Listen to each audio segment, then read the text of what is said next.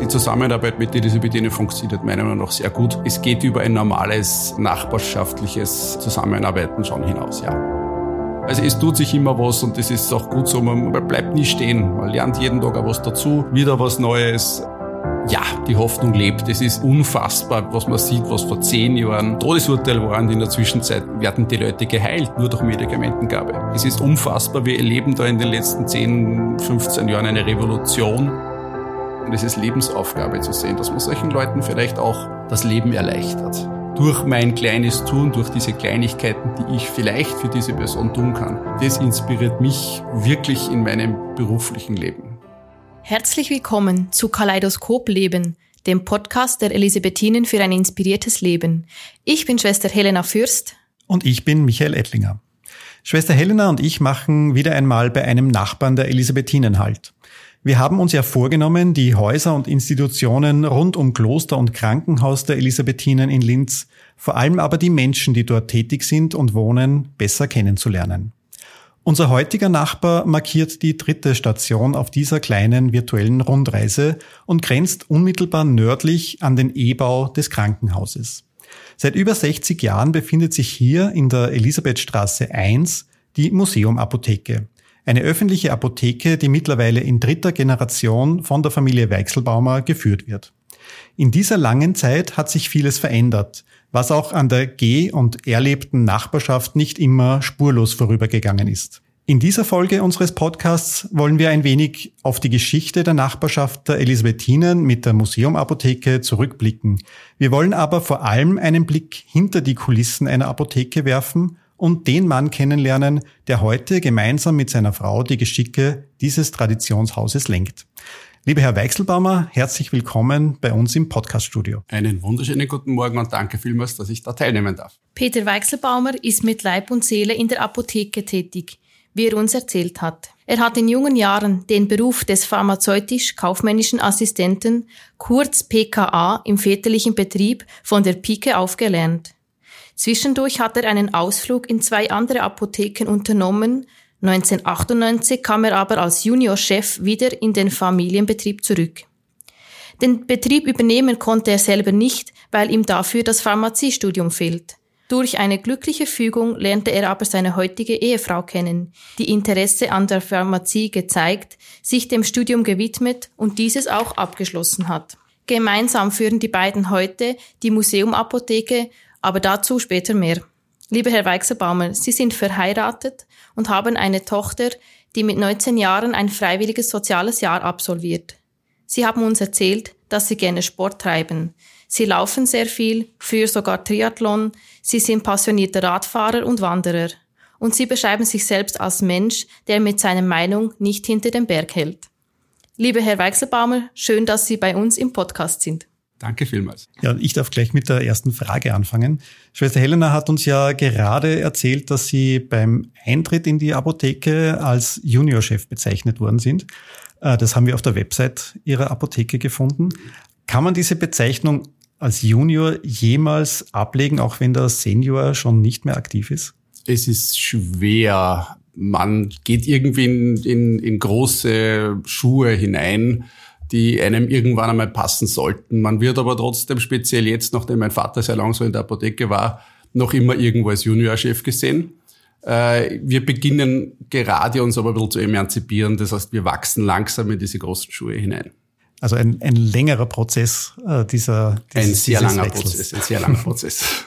Und wir haben auch vorher gehört, dass Sie die Apotheke jetzt gemeinsam mit Ihrer Frau führen. Also Sie sind ja pharmazeutisch-kaufmännischer Assistent, PKA, und Ihre Frau ist aber Pharmazeutin. Die ist Pharmazeutin. Die hat äh, vor sechs Jahren das Pharmaziestudium in Wien beendet, hat dann das Quinquenium machen müssen. Als Apotheker, der eine Apotheke übernehmen will, muss man fünf Jahre Vollzeit in einem Apothekenbetrieb arbeiten und dann noch ein Jahr, Entschuldigung, das habe ich jetzt falsch, zuerst ein Jahr Aspirantenjahr, dann fünf Jahre Quinquenium und dann darf man erst eine öffentliche Apotheke übernehmen. Wir sind jetzt mit 18. Oktober war das Datum endlich diese sechs Jahre nach dem Studium und ab dem 18. Oktober haben wir gemeinsam die Apotheke übernommen. Und bis dahin war Ihr Vater noch aktiv? Mein Vater war mehr oder weniger aktiv, früher etwas mehr aktiv, in den letzten Jahren etwas weniger aktiv, aber offiziell äh, hat er natürlich die Apotheke geleitet, jawohl.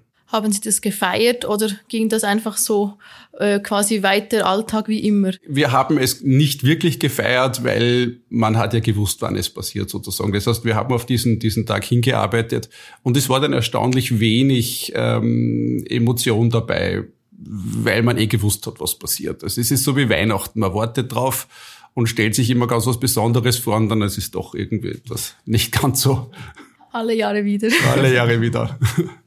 Alle Jahre wieder, das passt ja auch zur Apotheke, also zu Ihrer Apotheke. Seit vielen, vielen Jahren gibt es die Apotheke.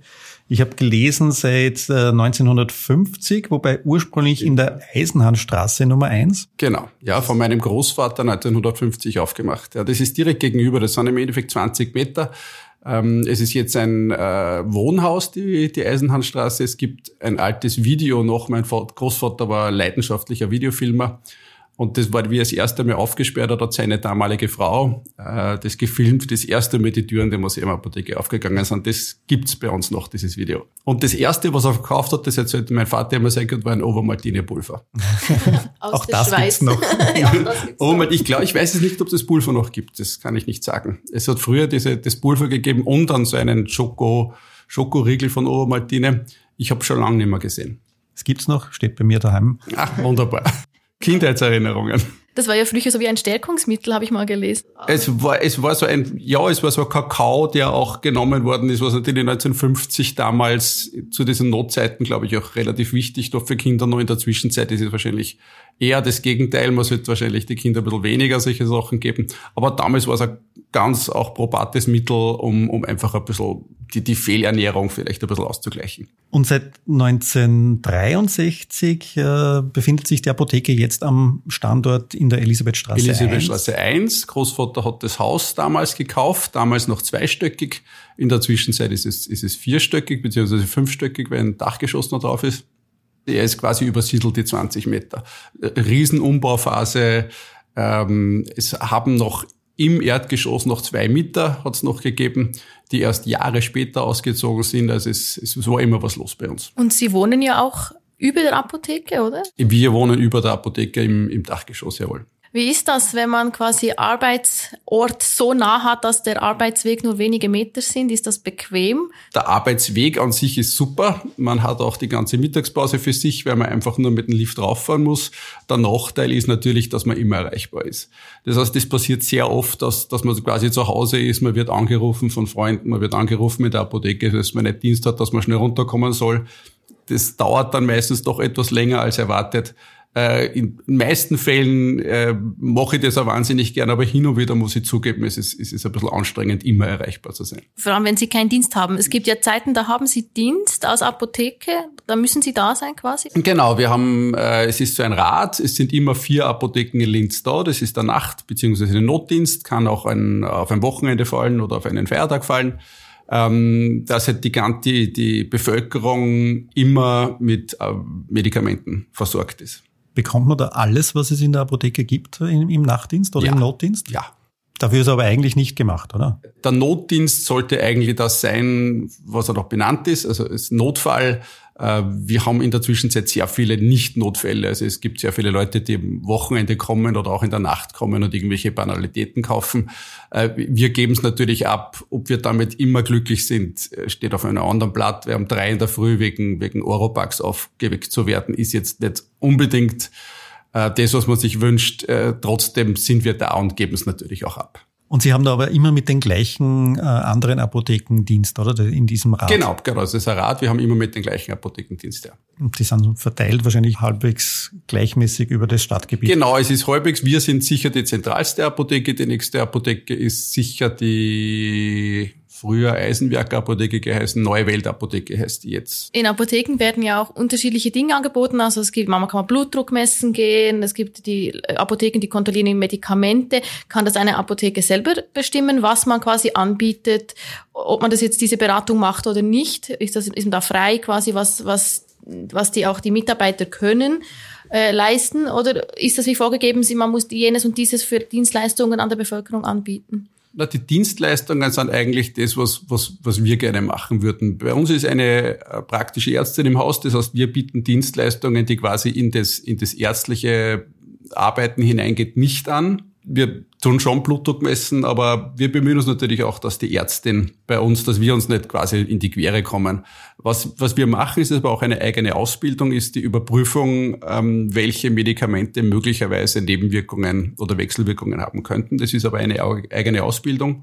Das bieten wir an. Sonst Beratungen macht eigentlich jede Apotheke, soll, sollte anbieten, jede Apotheke die halt normale Beratung für Medikamente. Ja, also diese typischen Erkältungskrankheiten oder Blutdruck oder diese ganzen, das sollte eigentlich jede Apotheke anbieten. Also gibt es einen Standard quasi, was eigentlich alle anbieten, mehr oder weniger? Ja, Sie haben jetzt gerade angesprochen, es gibt eine Ärztin bei Ihnen direkt im Haus, mhm. also im selben Haus wie die Apotheke. Frau Dr. Postel Schöringer, ja. Und äh, in unmittelbarer Nähe ist ja das Krankenhaus. Wir haben es vorher gehört, äh, es grenzt sogar an Ihr Gebäude an, äh, das, das Krankenhaus der Elisabethinen oder Ordensklinikum Linz Elisabethinen.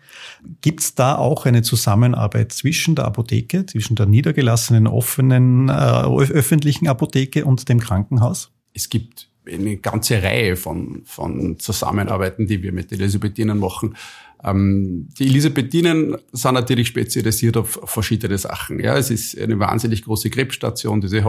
Ja, ähm, es gibt Transplantationmedizin und natürlich, wenn, wenn man die nächste Apotheke ist, die direkt an das Krankenhaus anschließt, muss, ich, muss man sich natürlich da ein bisschen spezialisieren und schauen, dass man die wirklich sehr speziellen Medikamente, die normalerweise eine Apotheke selten braucht, die bei uns sehr gut gehen, natürlich lagernd haben. Äh, und auf das haben wir uns spezialisiert und es funktioniert auch noch für sich sehr gut. Wir werden auch sehr oft angerufen von Ärzten, die wissen wollen, ob sie auch lieferfähig sind, ob wir es ob wir's, äh, auf Lager haben, ob wir es organisieren können. Wir fahren auch sehr oft zum Großhandel und organisieren etwas. Also die Arbeit, äh, die Zusammenarbeit mit dieser Bedienung funktioniert meiner Meinung nach sehr gut. Und es ist, es geht über ein normales äh, nachbarschaftliches äh, Zusammenarbeiten schon hinaus, ja. Und das heißt, dass jede Apotheke, also nicht nur Sie wahrscheinlich, sondern jede Apotheke sich auch entsprechend dem eigenen Klientel wahrscheinlich das Sortiment ein bisschen zusammenstellen kann und dann auch die unterschiedliche Sachen auf Lager hat. Natürlich, es gibt, es gibt sehr viele verschiedene, wenn, wenn Sie jetzt zum Beispiel schauen in irgendeiner Kleinstadt oder in irgendeinem dörflichen Umfeld, werden Sie sicher ganz andere Sachen brauchen, wie wir brauchen. Ja? Die werden wahrscheinlich diese Transplantationsmedizin oder diese, diese Chemotherapeutika nicht brauchen, die wir brauchen. Ja? Was, was ich glaube, was jede Apotheke gelagert haben wird, sind diese typischen Blutdruckmittel, ja, Cholesterinsenker, möglicherweise irgendwas gegen, gegen Erkältungen, gegen Schnupfen. Das wird wahrscheinlich so Standard sein, aber es gibt ganz sicher ganz viele verschiedene Möglichkeiten, welche Apotheken was lagernd haben und warum. Jetzt sind wir ja aktuell in einer, also im, Winter, da werden immer Grippemittel wahrscheinlich äh, nachgefragt und jetzt geistert so durch die Medien, dass eine oder andere schwer verfügbar ist, gar nicht verfügbar ist, Covid-Medikamente, Paxlovid hört man immer wieder, gibt's derzeit nur in den Krankenhäusern und nicht in den niedergelassenen Apotheken oder so. Wie kann sowas entstehen, dass es einen Mangel gibt an ganz speziellen Medikamenten in Österreich? Ich glaube, dass das verschiedene Sachen sind, die da reinspielen. Es, es, äh, das Gesundheitssystem ist, glaube ich, in den letzten Jahren oder Jahrzehnten, weil es immer so wahnsinnig gut funktioniert hat, von der Politik nicht genug beachtet worden. Ähm, es ist relativ wenig investiert worden. Es sind seit, seit Jahrzehnten, glaube ich, unsere Gebühren nicht mehr gestiegen, auch die von Ärzten nicht. Äh, es wird sehr wenig im internationalen Vergleich für Medikamente bezahlt. Und das ist natürlich, wenn Sie dann große Firmen haben, die weltweit agieren, die schauen natürlich auch, dass sie Geld verdienen. Das heißt, die liefern dann halt in, in, in Länder, wo sie mehr Geld damit verdienen.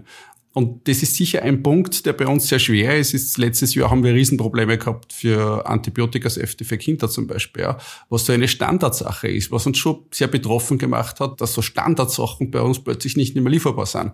Und wir haben dann aus anderen Ländern Antibiotikasäfte organisieren müssen, aus Ungarn zum Beispiel, aus Polen, wo man eigentlich annehmen sollte, dass die weniger bezahlen für Medikamente, was aber offensichtlich nicht stimmt, weil die hatten genug.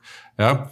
Äh, und durch Covid ist natürlich auch ähm, nachher sind Krankheiten äh, durch dieses permanente Maske tragen, ja, ist unser Immunsystem natürlich ein bisschen runtergefahren worden. Das heißt, letztes Jahr hatten wir wahnsinnig viel solche Sachen, die die man normalerweise nicht so oft hat. Und wenn das dann alles zusammenkommt, dann passieren solche Sachen.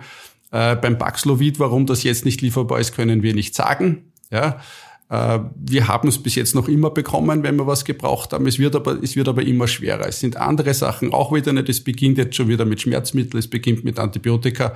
Da muss die, die Politik etwas tun, da müssen auch die Gesundheitsberufe irgendwas tun, weil das sind so Standardsachen, die die Bevölkerung nicht versteht, dass sie das plötzlich nicht mehr bekommen. Das macht uns sehr betroffen und es ist natürlich für die Bevölkerung auch verunsichernd. Bei so einem Mangel kommt dann auch die Frage auf, früher haben Apotheken viel selber hergestellt, das wurde in den letzten Jahrzehnten immer weniger. Ist das wieder ein Thema, dass man gewisse Dinge wieder selbst herstellt? Es wird jetzt, also die Apothekerkammer hat sich ähm, mit der Regierung beraten, was man tun kann, speziell gegen so Antibiotikasachen. Ähm, was jetzt gemacht werden wird, ist, dass der Wirkstoff äh, eingekauft wird und nicht der Saft selber. Das heißt, ähm, wir legen sozusagen die österreichische Apothekerkammer oder die Apotheken legen sich ein Lager an und wenn es wieder zu solchen Sachen kommt, dass irgendwas nicht lieferfähig ist, wird der Wirkstoff von uns dann zu einem Saft oder wie auch immer äh, gemischt. Wir haben die Ausbildung dafür, unsere Pharmazeuten haben die Ausbildung dafür. Äh, das heißt, wir bemühen uns immer, dass die österreichische Bevölkerung bestmöglich mit äh, Medikamenten versorgt wird, auch wenn wir sie dann nachher selber machen müssen. Es ist sicher ein gewisser Aufwand. Wir machen das aber speziell, wenn es um Kinder geht, natürlich sehr gerne.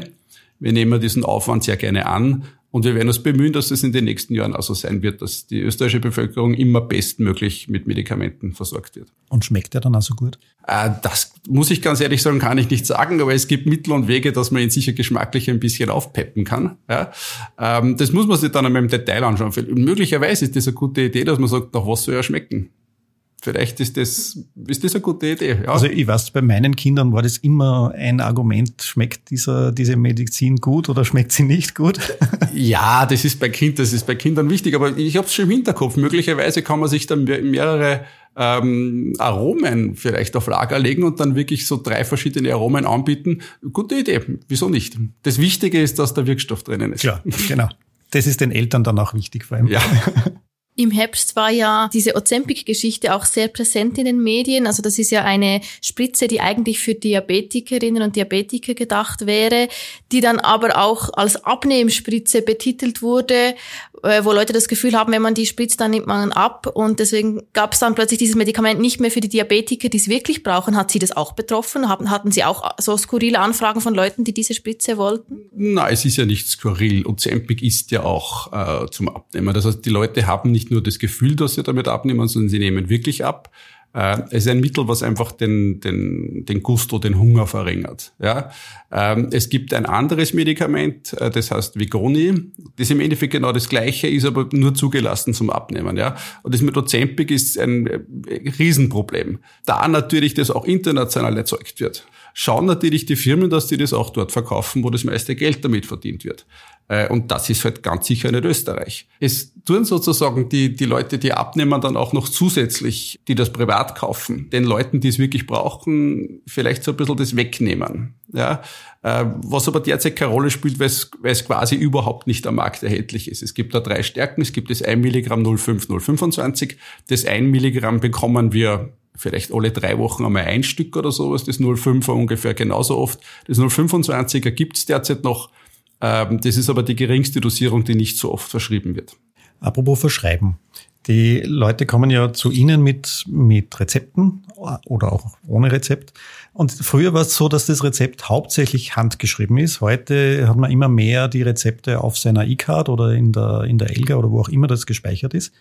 Aber gibt's das Papierrezept immer noch? Das Papierrezept gibt's noch und es ist noch sehr viel handgeschrieben. Das heißt, wir betätigen uns noch immer als Entzifferer von diversen Handschriften von Ärztinnen und Ärzten. Äh, meistens erkennt man es, hin und wieder muss man sogar noch anrufen und sagen, bitte Frau Doktor, bitte Herr Doktor, was soll das heißen? Wir, wir, wir können es nicht lesen.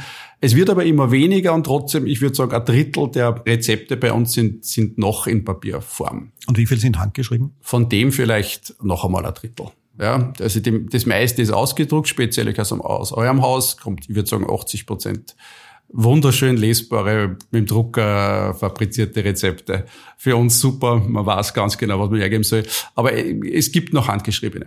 Und kommt man da irgendwie rein, sozusagen, dass man, dass man die Handschriften von Ärzten und Ärztinnen, wo man öfter ein Rezept bekommt, dann irgendwann einmal lesen kann? Oder ist das immer schwierig? Nein, äh, es ist am Anfang immer schwierig, wenn ein, wenn eine neue Ärztin, ein neuer Arzt irgendwas aufschreibt. Wir kennen die Handschriften teilweise schon. Am Anfang schaut man, man fragt dann den Patienten, die Patientin, für was ist es aufgeschrieben. Man kann dann meistens erkennen, wie viel Milligramm draufstehen, wie viel Stück und aufgrund von diesen Informationen weiß man dann meistens, was es heißen soll. Aber es gibt Ärzte, von denen haben wir 20 Jahre schon die gleichen Rezepte, dann können wir wissen dann schon, was typischerweise aufgeschrieben ist und wir wissen, was es heißen soll. Aber es ist immer spaßig. Also es hat früher zum Beispiel in der Apothekerzeitung eine eigene Rubrik gegeben, äh, wo ein Rezept natürlich anonymisiert drin war, wo man dann raten hat können, was es heißen hätte sollen. Ähm, das war in der Apotheke immer lustig, weil teilweise hat man es wirklich, es war unmöglich. Also da bin ich schon froh, dass die Digitalisierung kommt, weil ich weiß auch auf Station, dass man echt manchmal wirklich raten musste und dann noch zwei Kolleginnen hinzugezogen hat. Oh, ich glaube, es heißt das, aber ich bin mir nicht sicher. Ja, ja, ähm, ja. Da bin ich wirklich, also auch zu der Patientensicherheit froh, dass das immer mehr digitalisiert wird. Ja, aber wir versichern uns natürlich, also es ist, wenn man was nicht lesen kann, fragen wir immer Kolleginnen, äh, Pharmazeuten, heißt das wirklich das? Und man, es, es muss schon überprüft werden. Also es wird bei uns nicht geraten, sondern es muss hundertprozentig stimmen. Und wir fragen mehrere Leute. Und wenn wir es dann wirklich 100% wissen, dann stimmt das auch. Ja, wir haben auch nicht geraten, aber wir haben versucht, das Telefonat zu umgehen.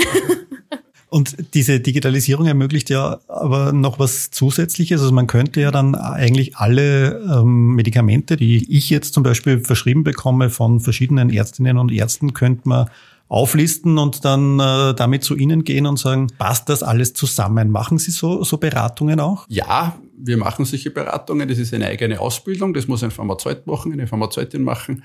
Äh, wobei wir können ja in der Zwischenzeit schauen, was bei Ihnen verschrieben ist. Also man, man muss sich das nicht selber ausdrucken, sondern man kann wirklich dann zur Apotheke gehen, natürlich zu jeder Apotheke gehen äh, und sagen, sagen ich, weiß, ich habe das, hab das Gefühl, ich vertrage irgendwas nicht, können Sie da kurz drüber schauen. Ähm, wir schauen uns das dann an. Das dauert ein bisschen natürlich, weil das schon gut gemacht werden soll und man überprüft, ob es da irgendwelche Wechselwirkungen geben könnte. Ja, weil es ist teilweise sehr oft passiert, dass, dass man zu einem praktischen Arzt geht, dass man zu einem Internisten geht, möglicherweise zur Frauenärztin geht oder sowas und die teilweise nicht wissen, was die anderen Ärzte verschrieben haben. Und es ist schon wichtig, dass man das überprüft. Das heißt, das kann man bei jeder Apotheke im Prinzip das machen? Das kann man im Prinzip bei jeder Apotheke machen. Ja, es ist, wie gesagt, es gibt eine, eine Ausbildung, die die Pharmazeutinnen und Pharmazeuten machen müssen. Also wenn irgendwer diese, diese Ausbildung hat in der Apotheke, dann kann das jede Apotheke machen, eigentlich ja.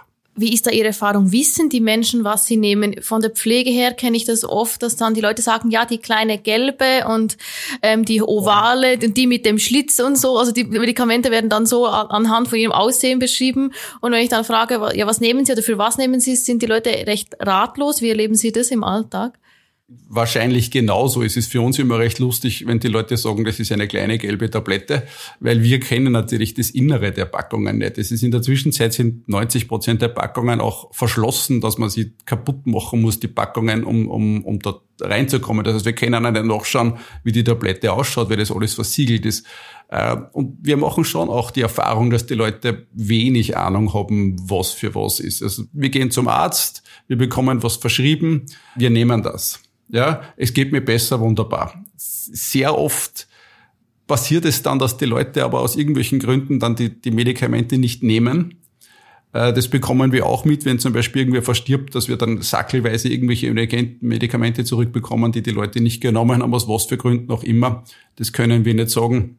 Es wäre nur wichtig, das dem Arzt mitzuteilen. Wenn wir sagen, ich möchte das nicht nehmen, dann sollte das der Arzt wissen. Es ist nicht nur ein Kostenfaktor, sondern der Arzt muss sich dann bitte auch seine Therapie äh, abstimmen auf das, äh, wenn plötzlich der Blutdruck steigt, wenn man die Blutdrucktabletten nicht nimmt, dann muss der Arzt wissen, warum der Blutdruck steigt.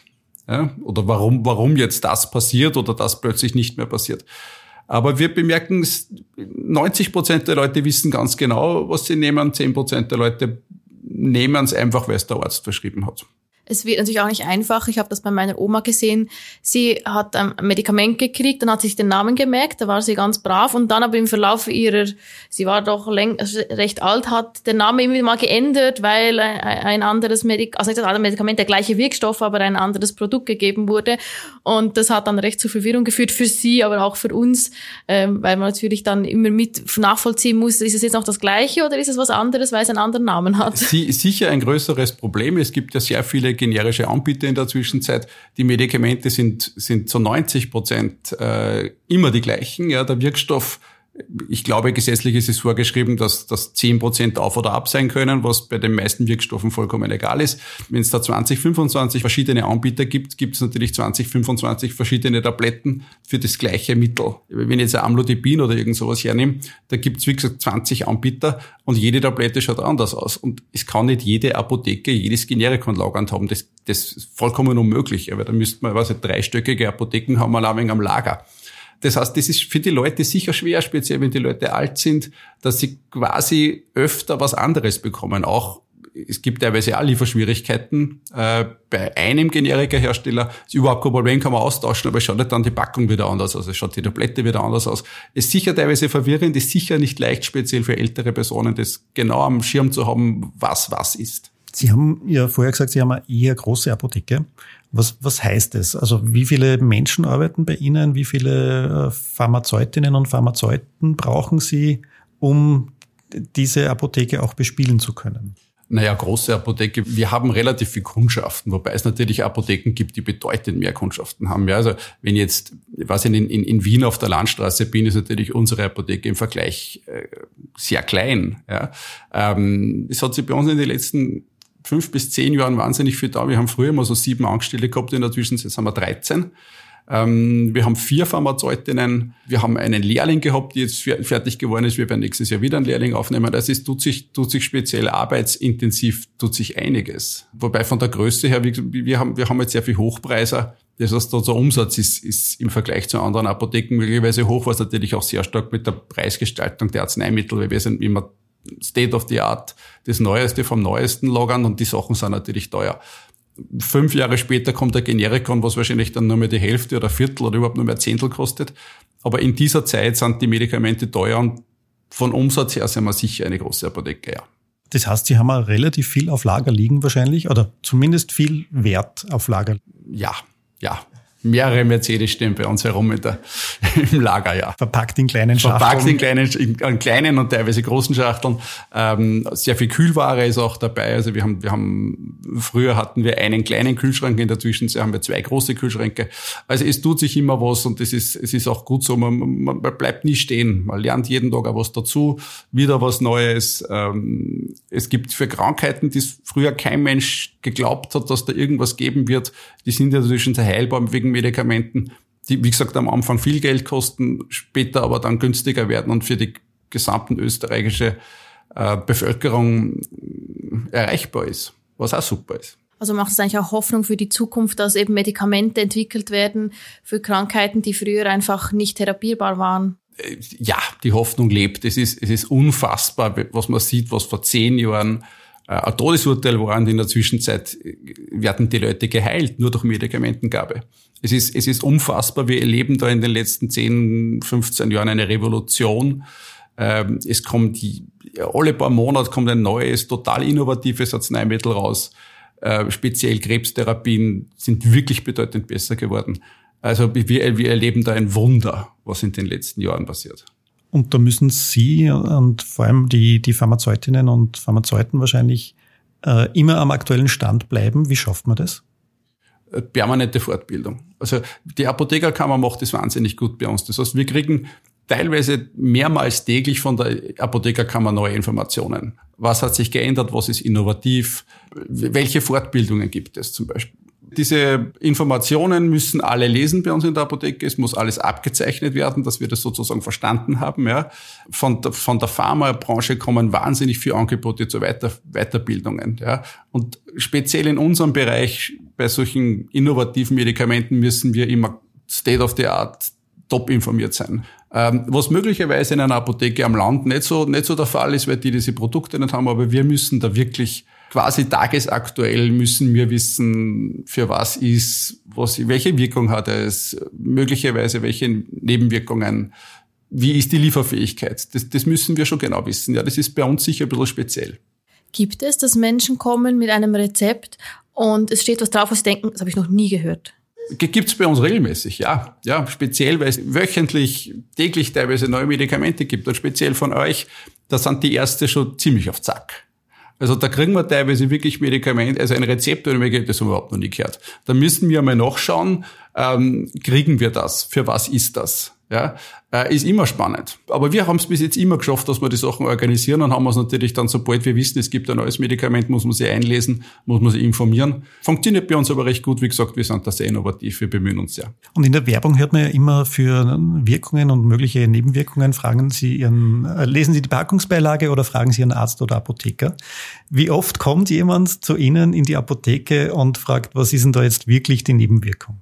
Es gibt ich würde sagen, zwei verschiedene Arten von, von Patienten, die zu uns kommen. Leute, die das nehmen und sich keine Gedanken darüber machen, was es für Nebenwirkungen haben könnte. Äh, ich bin auch so ein Typ. Ich denke mal, wenn, wenn eine Nebenwirkung so stark ist, dass ich sie merke, merke ich sowieso. Je mehr, dass ich vorher darüber nachdenke, was mir passieren könnte, desto wahrscheinlicher habe ich das Gefühl, dass ich es habe. Ja? Das heißt, wenn eine Nebenwirkung irgendwie Kopfschmerzen sein kann und ich kriege nach drei Wochen Kopfschmerzen, oh Gott, das ist eine Nebenwirkung, wahrscheinlich ist es gar keine Nebenwirkung, sondern das ist ein ganz normaler Kopfschmerz, der hin und wieder kommt. Der andere Teil der Patienten und Patientinnen ist der, der sagt, oh Gott, was muss ich jetzt nehmen? Ich mag keine Medikamente, mir ist, ich mag lieber was Pflanzliches, möglicherweise trotzdem muss ich das nehmen. Und die sind ein bisschen vorsichtiger, das heißt, die lesen sich wirklich diese Sachen durch, die fragen uns sehr genau, was kann da sein, was werde ich bekommen. Wir sagen immer, wahrscheinlich bekommen sie gar nichts. Diese Sachen sind sehr gut verträglich. Natürlich kann es aber passieren, dass sie irgendeine Nebenwirkungen haben. Die meisten sind harmlos. Wie gesagt, das ist Kopfschmerzen, vielleicht ein bisschen Schweiß, ein bisschen schlechter schlafen, irgendwie solche Sachen. Ähm, aber die meisten vertragen das wahnsinnig gut.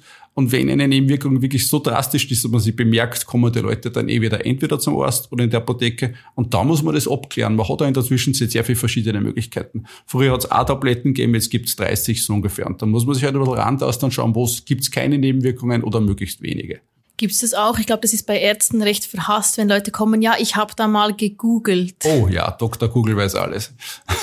er kommt bei uns, kommt bei uns auch sehr gut vor. Wir, wir finden es teilweise sehr lustig, wobei die Leute teilweise sind in der Zwischenzeit besser geworden ist auch gut, dass sich die Leute, glaube ich, mit ihrem Körper, mit ihren Problemen beschäftigen, was sie haben. Also äh, nicht, nicht immer gleich. Ich, ich, habe, ich habe Kopfweh. Nicht, warum muss man deswegen zum Arzt laufen? Ja? Möglicherweise ist es wirklich nur ganz was harmloses. Ja? Es ist ein Föhn. Ich, ich werde krank. Es, es kann verschiedene Möglichkeiten geben. Und das Google ist in der Zwischenzeit gar nicht so schlecht. Vor, vor, vor zehn Jahren war das nur, wie das, wie das das erste Mal war, sind die Leute gekommen und sagen, oh Gott, ich glaube, ich habe.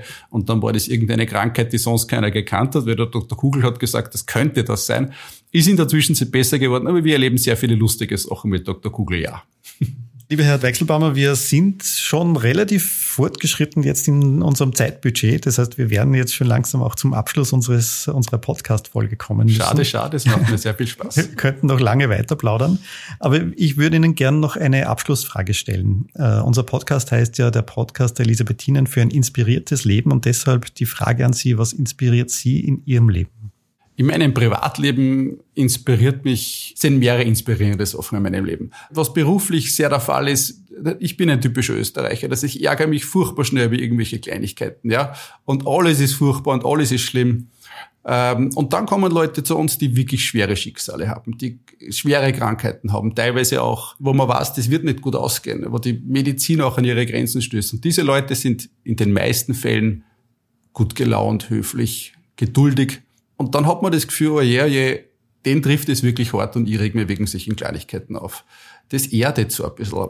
Von, von solchen Leuten kann man wahnsinnig viel lernen. Ich glaube, das ist eine Inspiration, auch unseren, unseren Beruf gut zu machen, das ist Lebensaufgabe zu sehen, dass man solchen Leuten vielleicht auch das Leben erleichtert. Durch mein kleines Tun, durch diese Kleinigkeiten, die ich vielleicht für diese Person tun kann. Das inspiriert mich wirklich in meinem beruflichen Leben. Im Privatleben inspiriert mich meine Familie, meine Frau, meine wundervolle Frau, meine wundervolle Tochter. Ähm, der Sport, die Natur, das schöne Wetter, bin ein Sommertyp. Das inspiriert mich. Das sind die zwei Sachen, die mich inspirieren in meinem Leben. Herzlichen Dank. Danke, dass Sie sich heute die Zeit genommen haben für das diese hat mir eine Riesenfreude bereitet. Das war wirklich lustig. Und wir hoffen, dass die Nachbarschaft auch in Zukunft gut funktioniert. Ich bin mir sicher. Das wird jedes Jahr besser. Ja, und auch Ihnen, liebe Zuhörerinnen und Zuhörer, sagen wir Danke fürs Dabeisein. Wie immer finden Sie mehr Informationen zu unserem Podcast auf www.die-elisabethinen.at, also einfach vorbeiklicken und nachschauen. Wir freuen uns, wenn Sie mit uns in Kontakt treten. Schreiben Sie uns, welche Fragen Sie beschäftigen und hinterlassen Sie uns Ihr Feedback unter podcast.die-elisabethinen.at oder auf Instagram. Wenn Ihnen unser Podcast gefällt, freuen wir uns über eine nette Rezension oder eine 5-Sterne-Bewertung. Kaleidoskop Leben, der Podcast der Elisabethinen für ein inspiriertes Leben. Jeden zweiten Mittwoch neu auf die-elisabethinen.at und überall, wo Sie gerne Podcasts hören.